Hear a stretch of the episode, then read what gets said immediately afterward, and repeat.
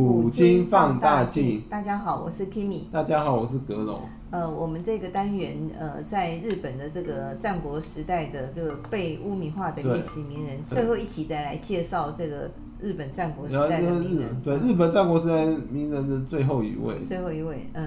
可是我们下周要多讲两位了。请问，那我们要呃介绍的是？我们今天要讲的这个名人比较特别，他不算大名，嗯，可是他，可是他地位比大名还崇高。嗯，他是一位幕府将军。幕府将军是呃地位仅次于天皇的一号人物。对，对，就他有那种那个有大义的名分，有实权有大义的名分，嗯、就他他名义上统管所有大名的，只是后来、哦、只是后来日本战国时，只是后来日本战国时代大名有有权有地都不太理幕府将军。嗯，可是可是当你需要他的时候，他就是一个大义的旗帜，很好用。那幕府将军他本身有没有军队呢？有没有他的兵力？应该说本来是有，可是后来早就被那些那些反叛的大名打散了。因为那些、哦、因为那些在幕府将军四周的大名不会允许将军手上有兵权啊。因为这时候将军有将军已经有大义的名分，如果他再有再有军权当炮友的话，那还得了？那些那些有那些有志于日本天下野心家，他妈那个妈怎么怎么混下去？当然不能容许那个。就像那个曹操不会容许汉献帝本身有有军权一样，嗯，那他怎么把他架空了？嗯，有时候他要挟天子以令诸侯，得得要把那个天子架空啊。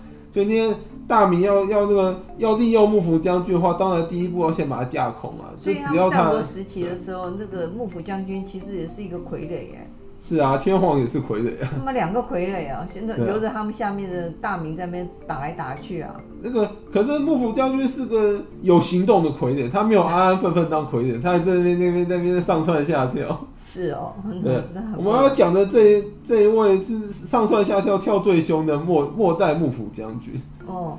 他跳他跳到最后被那个自己的信长流放。哇。因为信长觉得他太烦了。我们不把他流放不行啊，要不是他有个将军的名分，可能信长早就杀他。可能像信长不想背一个杀将军的那个污恶名吧。对，就跟信长，信长虽然暴虐，可是在他活的时候也没有杀天皇。所以我们这位这位幕府将军叫足利义昭。对，叫足利义昭。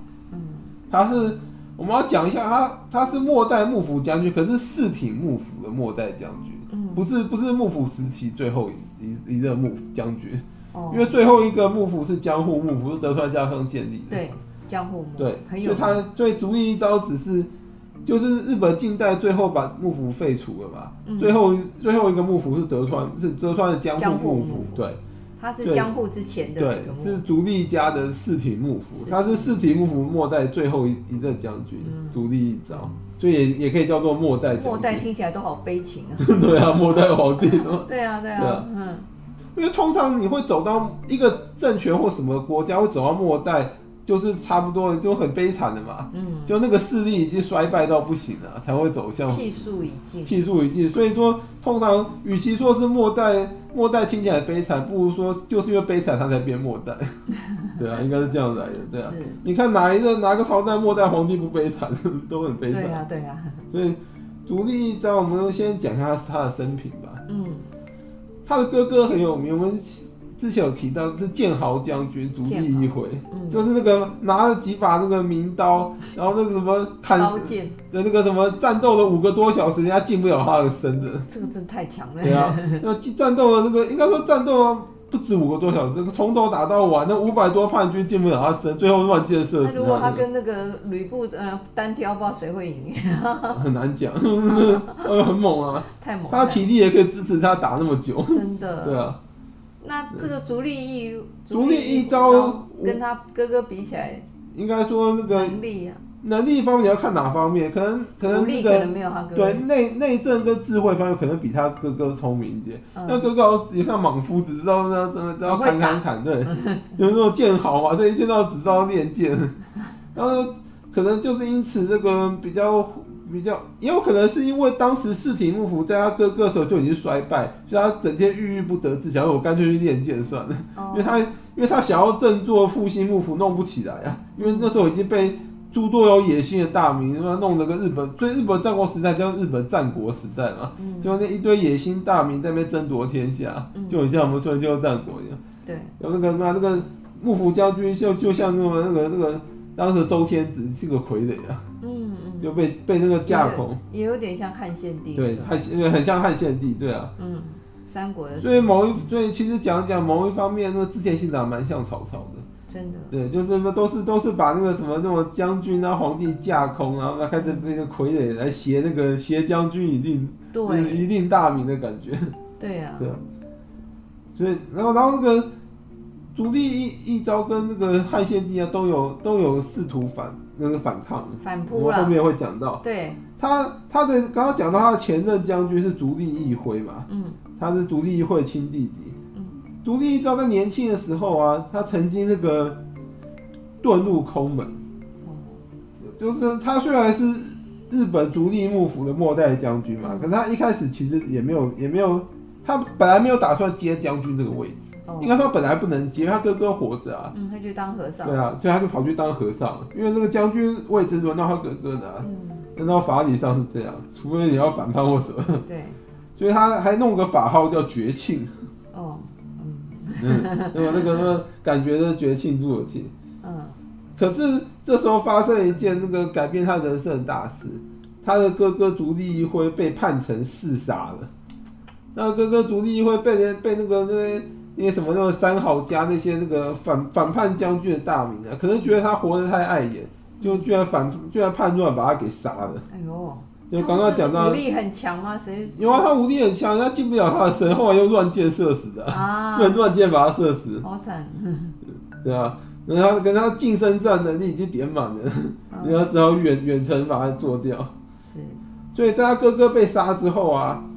这时候啊，那个什么，有一堆那个勇将军派那些，就是靠将军吃饭那一票人啊，就想到说要拥立足利义昭来继承将军位置，所以想到他了，想到遁入空门他，所以那时候细川藤孝等人啊，细川藤孝也蛮有名，后来又加入之前之前讲，细川藤藤孝等人啊，就跟就那个什么一起去永历的足利义昭为将军，他就因此还还俗了，他一开始那个名。那桓叔中一开始改名叫义求，那后，后来又改名叫义昭，所以后来这大家才就叫他足利义昭，那名字后来就一直用下去。嗯，足利义昭其实当时麾下也是也是有一些人才的，明智光秀最早是加入他的。对啊，因为明智光秀好像还还还想要振兴什么幕府。对，光秀其实也是个蛮理想主义者，嗯、他好像是。很崇拜那些什么公卿啊、天皇啊，还有还有幕府将军。他说这个他就很崇拜这些人。他觉得要有伦理次序吧。所以他是日本战国时代少数那什么永天皇、永永公卿、永永将军。其他都打打杀杀。其他都都看不起什么天天皇、公卿跟将军，就把他供在那边，就把他们供在那个当当神像，要用的时候就来来来拜一下，就跟我们选举前一样。其他来。然后平常就不太理他们，就平常就把他放在那都理都不理的。对吧，没错。我们台湾选举不是这样吗？很多神明平常没人拜，选举前就大家都在拜。选举就是有逢庙必拜嘛。因为政治人物平常不拜神的，然后什么，然后到然后选举前拼命到处拜。对啊，每个都一样啊。对啊，所以他后来改名义昭嘛。嗯。那个主力一招，他曾经那个到处那个怎么讲那个嗯怎么样颠沛流离，有点像刘备。啊，对啊，他的他的那个 心，他的那个人生历程啊，很像刘备，就他有个很有很很高的那个家世嘛，有个有个名号。其实刘备不是有个皇叔的名号嘛，可是也是到处颠沛流离。嗯，足利义昭最早去到处投靠各路大名，他曾经投靠过南靖江的六角义贤，还有落霞的武田义统，还有越前的曹仓义景，曹仓义景很有名，等大名处。就到处去那个投靠这些大名，因为他有个幕府将军的名号，就是基本上如果大明不是个疯子，不会不会不会对他下手啊，因为他等于是一面旗帜嘛，整个幕府将军的投靠你，然后那个等于说你就有个大大义一个正统名名称名号。那很奇怪啊，将军来投靠大明，好像有点那个哦，这个这个。他没办法，他就没有军权，军权早就被那些叛那些叛那些叛。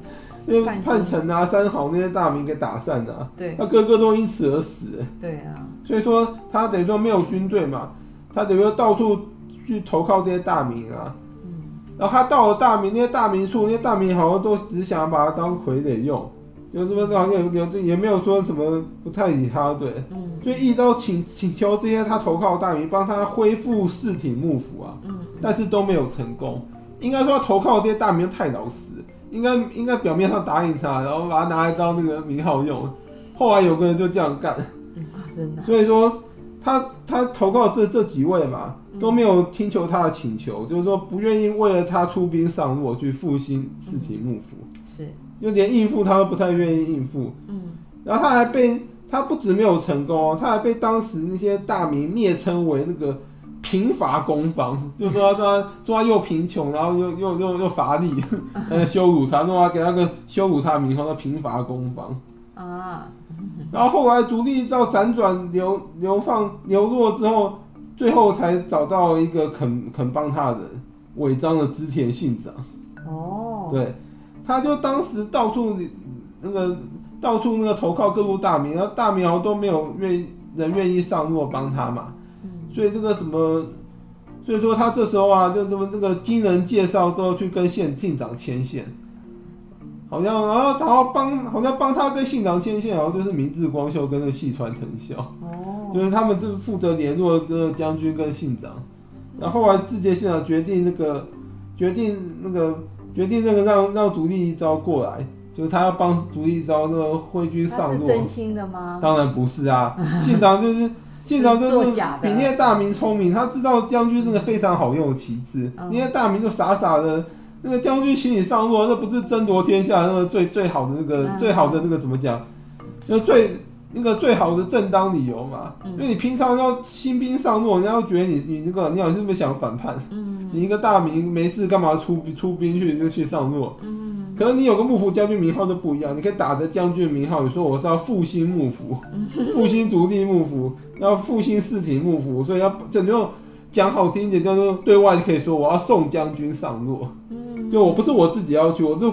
我是用军队护送将军的，对啊，等等于说独立一招变成信长那个最最大那个师出有名的正当理由。所以织田是玩这一招。对，所以其他的其他的那些大名，要么就没野心，要么就太蠢，都没想到说可以用独立一招当了最好的那个那个正当性、正统性。那独立一招也不是笨蛋啊。我们接着会讲，所以说独立一招就就跟等于说跟。信长算是狼狈为奸，互相利用。其实一昭应该心里也有数，信长是利用他来那个打出名号来上路。可是他手上没军权，没有炮了，所以暂时这样。对，暂时这样，他也想利用信长，所以两个就一拍即合，一拍即合，弄一个脆弱的联盟，就一起上路。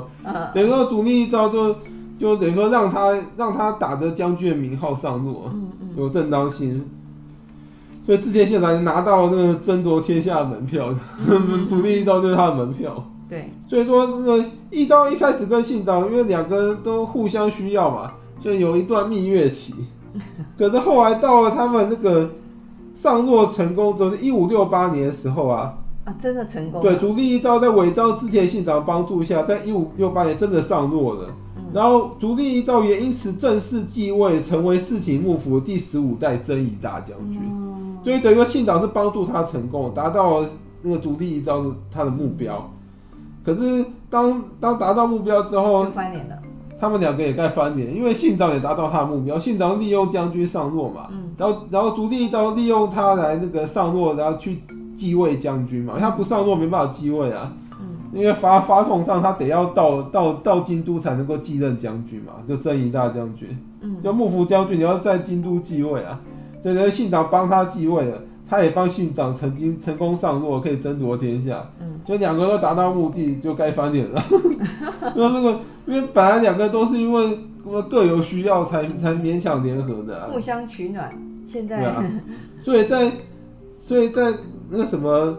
在他们上洛之后啊，之前信长就想说将军没有利用价值，他他就开始了，开始那个做他真的想做，他就开始擅自扩张扩大自己的权力，哦，然后还开始限制独立一招的行动范围，就有点像把他办软禁一样，哦，然后独立一招就像你说，他也不是个省油的灯啊，那他怎么可能乖乖当个傀儡？他就跟汉献帝刘协一样，要反要要要要反抗一下，对啊对啊，所以他这时候就做了跟刘协一样事。去联络各地各路的诸侯，就大名了。嗯，所以他这时候想到联络其他诸侯来来来那个来反制。来反制消灭信长，对对对对，驱驱虎吞狼。嗯，所以他就他这时候就去联络了各路那个大名，他联络的都是那种赫赫有名的哦，甲斐的武田信玄，哇，安义的毛利元就，嗯，越后的上杉谦信，都他妈赫赫有名，还有。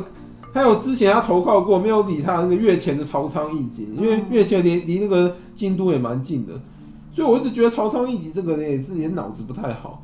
你的地地盘跟京都那么近，上路应该最容易。然后幕府将军送到你面前，你居然没有没有答应他的请求，应该蛮蠢笨的一个人。所以后来被信长给消灭。越前的朝仓义景，还有北近江的那个前景长政。哇还有那个什么那个摄津大阪的本月寺显显如等大名联合，就他应该联络一堆有野心，然后然后那个什么有野心的大名，因为通常要有野心才会那个才会起兵反抗信长嘛，因为大家都都想要有有志于天下啊，那信长如果妈真的成功的话，他们玩屁啊，嗯，所以嘛，所以这时候因为信长这时候就是。离那个统一天下最近的人了，所以他们，所以这些各路大名再不再不动手的话，你这边到时候就只能乖乖束手就擒。所以他们那有有野心要有有那个有志的大名都通通都答应了那个，就他们都答应了足利义昭请求，他们联合联合起来反制织田信长，形成了一个针对织田信长很有名的东西，叫织信长包围网。那有用吗？好像没大没没大。庐山小路用，就跟那个十八路最后讨董卓一样，因为因为那个路数太多，然后搞成那个最后搞成大家都是那个面和心不和，大家，都想当 leader，嗯、然后那个然后又没有统一指挥，所以说会有什么足利义昭也根本指挥不动他们，所以就被信长各个击破。嗯，有啊，有些强的没有被信长击破，他们后来是自己死的，我们武田信玄、上杉谦信。他们自己自己死亡的，然后信长根本没跟他们交到手。嗯，那么因为因为那个会被信长包围网里面会被各个击破，都是比较弱的大名，嗯、信长都找弱的下手啊。对啊。当然都先是都先软的嘛，先捡软的吃啊。是啊。所以说最后信长包围网最后活下来都是超强的，所以信长不敢不敢随便动手的。所以武田信玄跟上杉谦信最后 最后两位活下来的，其他都被信长灭了。信长也蛮猛的。所以信长当然就本愿是显如，那个就是那个日本佛教那一派，最后被他灭了，火烧比瑞山。所以说，最后最后活下来没有跟信长交手的信长帮忙，只剩下那个武田信玄跟上杉谦信，其他各路大名都被信长灭了。所以那信长帮忙后来等于没有什么用，只只对信长造成一些麻烦，有对他造成麻烦的。那信长应该也很气这个足利义昭吧？哦，对啊，所以说那个。信长包围网其实也也没有也没有弄很久哎，一五六八年那个足利义昭才上路了，嗯，然后嘛一直这个包围网才搞了五年，信长就大致搞定了。在一五七三年的时候啊，那个叛臣自己的信长可以称他为叛臣，因为足利义昭是名名等于说名义上统治各路大名各各地方大名的嘛，所以说足利义昭其实等于算是他的主公，嗯，他织田信长的时候做了一个战国大家常常做的事。他把足利义昭流放了，叫下克上。对，下克上，对。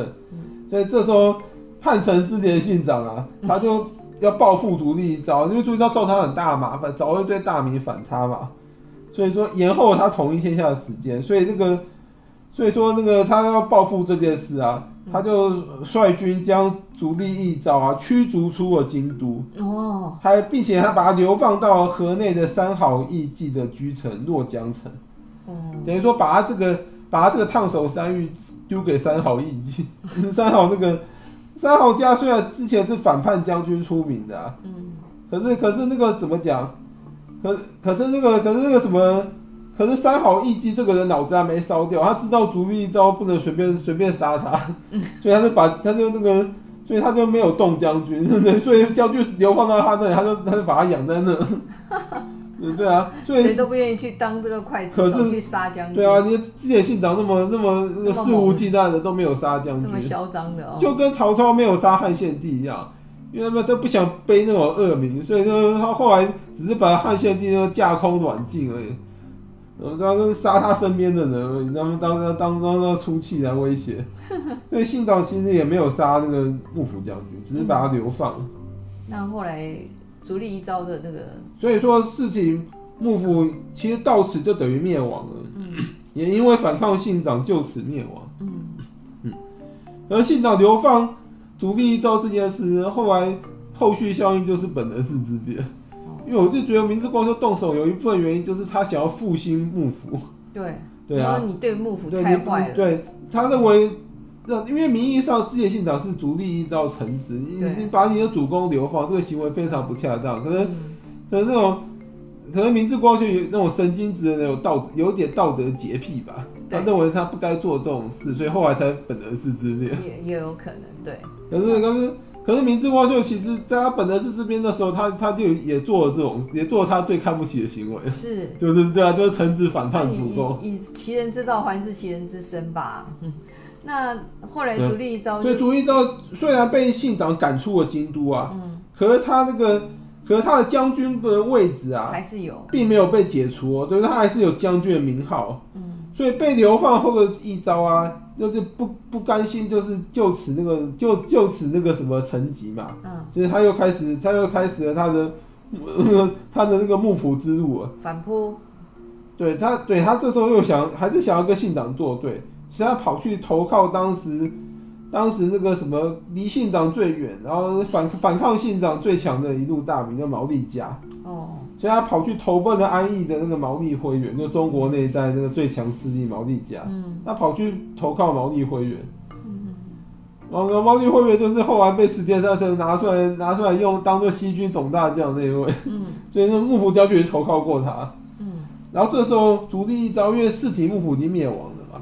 他就建立一个新的幕府哦，所以说在他他建立一个幕府叫丙幕府，因为可是他这个幕府等于说，因为没没有什么人肯承认他，所以后来大家习惯上还是说室町幕府后面就就是江户幕府，哦，他这个小幕府，然后那只是他自己建的好玩，没什么未未承认，对，可是他还是以将军的形的身份继续进行统治，嗯，不要说没有那个。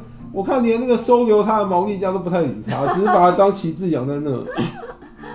啊，那很悲哀哦。那他最后是怎样郁郁寡欢吗？没有，足利到后来，后来还是不甘就此那个成绩，他去跑投靠另外一个名人，他就投靠羽羽柴秀吉，就是后来丰臣秀吉。哦。他后来跑去那个投靠丰臣秀吉去了。哦。其实他这个行为蛮掉价。因为因为幕府将军是个上百年的最大的名门呢，对啊，你跑去跑去投靠个平民，对啊，那这种行为其实其实蛮蛮，而且羽柴秀吉应该是织田信长的部署哎，那是后来，他应该他应该在信长死后，反正他这个行为非常的怎么讲？怪异，或是他偷偷去投靠秀吉，然后秀吉也也也就是把把隐瞒，不敢让这个信长知道，怪异，反正秀秀吉有他的野心，就就收留了那个足利义昭。嗯，所以说，反正他这个行为其实已经玷污了那个他们那个他们他们那个家世跟血统，因为他投靠一个平民啊。嗯嗯。可是平民出身羽柴秀吉也蛮聪明的，就丰臣秀吉，他知道幕府将军是很有用的，所以他就曾经要求足利义昭收收自己当养子，然后以便取得武家的身份，以后他就可以建立幕府政权。嗯嗯。所以秀吉他终身没有建立幕府，不是他不想建。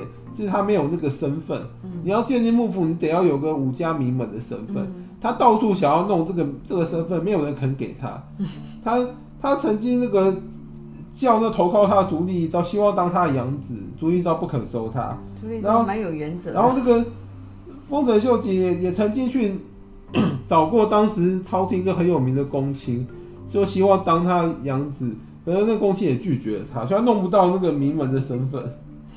所以他就差差一个名门身份，平民出身，他没办法建立幕府。那足利义昭还真的，他们可能觉得要守守护他们那个固化的阶级特权。人家收容你，你还是不不愿意那个。对，因为他知道秀吉也不敢杀他，就就怎么样，我就不给，我就不收你当养子，不给你这身份，你不爽我还是得养着我。那那因为他这个很好用的旗帜啊。对啊。对啊，对啊，对啊，大概大概会杀将军是那种魁敌大名吧。嗯他哥哥就是莫名其妙被一堆疯子杀，正常正常那些大名是不会杀将军，顶多把他把他软禁或什么的，对啊，所以他所以说秀吉曾经想要当足利义昭养子，可是被他拒绝，所以终身丰臣秀吉没有建立幕府。哦，对啊，然后到了那个什么一五八八年的时候啊，足利义昭再度出家了。哦，对啊，他不要当将军了，他辞去了征夷家大将军一职。这个年份其实很奥妙，因为一五八八年这个年份是等于说是秀吉已经统统一了全日本，等于说已经掌控天下，已经很安稳的时期。嗯，因为大概独立到觉得说活在秀吉的阴影下，然后他觉得很难过，他干脆出家。那这个幕府将军完全完全是结束，对啊。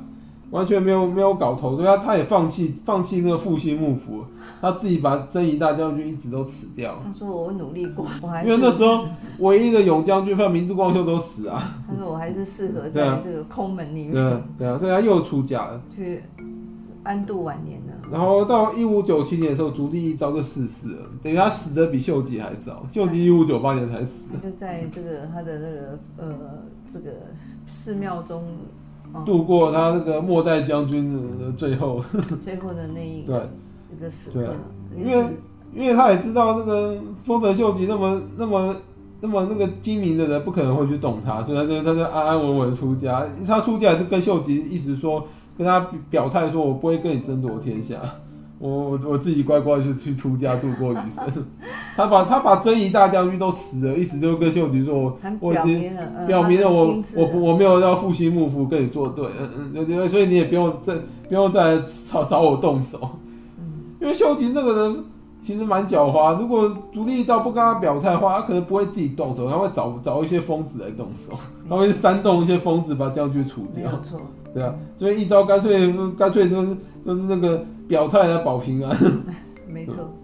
那要我们要帮一招平反，是说，其实其实那个什么，有人很多人都说独立一招那个人好像看不清楚局势啊，然后是一个好像很很不明智的将军啊。可你不能这样说啊，因为他因为他们那个室町幕府啊，这个传承多代的那个将军名门啊，等于说他们在虽然那时候有天皇存在嘛，他们其实才是日本实际上的主人啊。他们是实权主人，所以呢，所以那个本来是个实权主人，就就某一天突然被因为被一堆那个什么那种家丁架空，是谁都无法忍受啊。所以呢，所以说所以说他当然会反反抗，就跟汉献帝刘协一样啊。嗯。所以他他要去弄个信道包围网来反抗权臣是是正常的啊。刘协不是有血衣带诏，到到处找诸侯啊是吧？哦，他没有这样消极哦，然后就束手就擒。他那到到处，后来又建个小幕府，然后还到处又去又投靠大家，还想要那个继续看能不能复兴幕府，他至少努力过。幕府的对这样的一个哦一个哦一个声望或者是一个哦权柄，他做了他最大的努力，虽然他没有成功。对，嗯，而且而且他最后毕竟是善终的。对啊，对啊，对啊，对啊，所以他。那所以，所以他其实虽然说是，那什么，我觉得他有点自其不可为而为之。对啊，所以那个史书都说他是不明智的将军啊。嗯。可是，与其说他是不明智，不如说是身份使然的注定悲剧，因为他的身份就是。那个历历代传承，他家血统就是传承下来的幕府将军啊，他不能玷污自己的血统，他就他就有那种想要恢复先祖光荣啊，该这么讲啊。对，先祖光荣。对啊，就是说他有那个他有那个家世家世当他的那个牵绊跟那个跟那个跟包袱啊，他放不下，所以他就一直想努力反抗复兴幕府，虽然最后他是失败。对，我知道他的精神，我觉得还蛮可取的。对啊，这这虽然他最后是失败，可是。他是身份使然，注定悲剧，就跟汉献帝流血一样，还有还有还有那个明世宗崇祯，他们都是那种身份身份注定的悲剧。可是他有他们他们都努力过，可是最后失败。对啊，对啊。看过程的话，他们也算是一个英雄。对啊，他们有努力过，想要想要复兴自己的自己的呃的的的家世，想要复兴自己的朝代，只是最后失败了。对呀。对。啊嗯，很可惜。有就只要是身份。